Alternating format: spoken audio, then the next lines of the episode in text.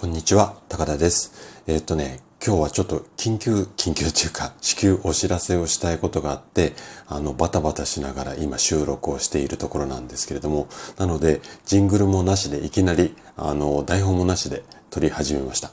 で、ちょっと皆さんにお知らせなんですが、えっ、とね、一部の方からまだかまだかってね、すごくこう、リクエストいただいていた YouTube のね、2本目の動画、こちらがようやく完成しました。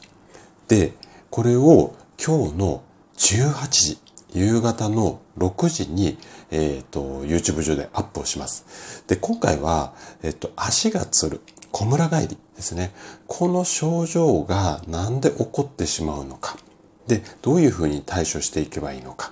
で、この足がつる小村帰り的な、あの症状は、本当ね、うちの院でもご相談が多くて、特に40代とか50代の方に、あの、悩んでる方が多いです。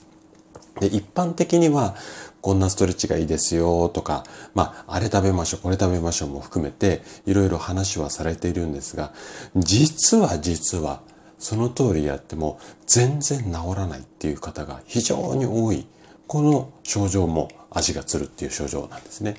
じゃあそれなんでそうなってしまうのか。あとは足がつることを予防するために、例えばうん、ミネラルが必要ですよとか、いろいろあるんですけれども、それも間違ってはいないんだけども、半分しか正解じゃないんですよ。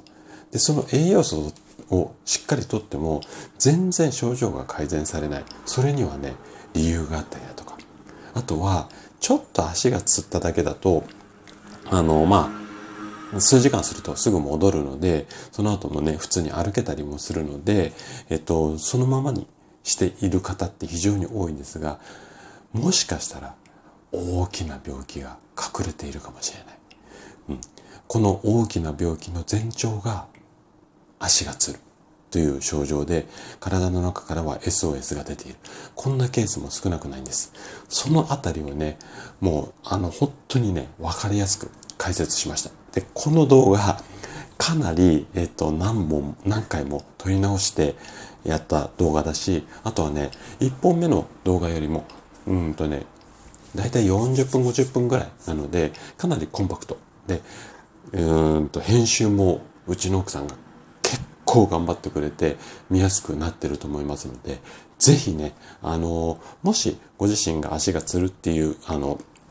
悩みがなくても、もしかしたらね、周りにこういう体の不調で悩んでる方いらっしゃると思うので、いらっしゃったらね、その方にもね、こんな動画あり、あるみたいだよって言って教えてあげてください。はい。ということで、今日の夕方6時、18時ですね。こちらから公開になりますので、で、えっと、概要欄に、え YouTube の、えっと、URL をチャンネルの URL を貼っておきますので、こちら、チャンネル登録をしておいてていただけると、すぐにあの見れると思いますので、ぜひね、あの、今日の18時を楽しみにしていただけると嬉しいです。はい。じゃあ、ごめんなさい。ちょっと緊急で収録をさせていただきました。それではね、また通常の放送も楽しんでいただければ嬉しいです。ではでは、失礼します。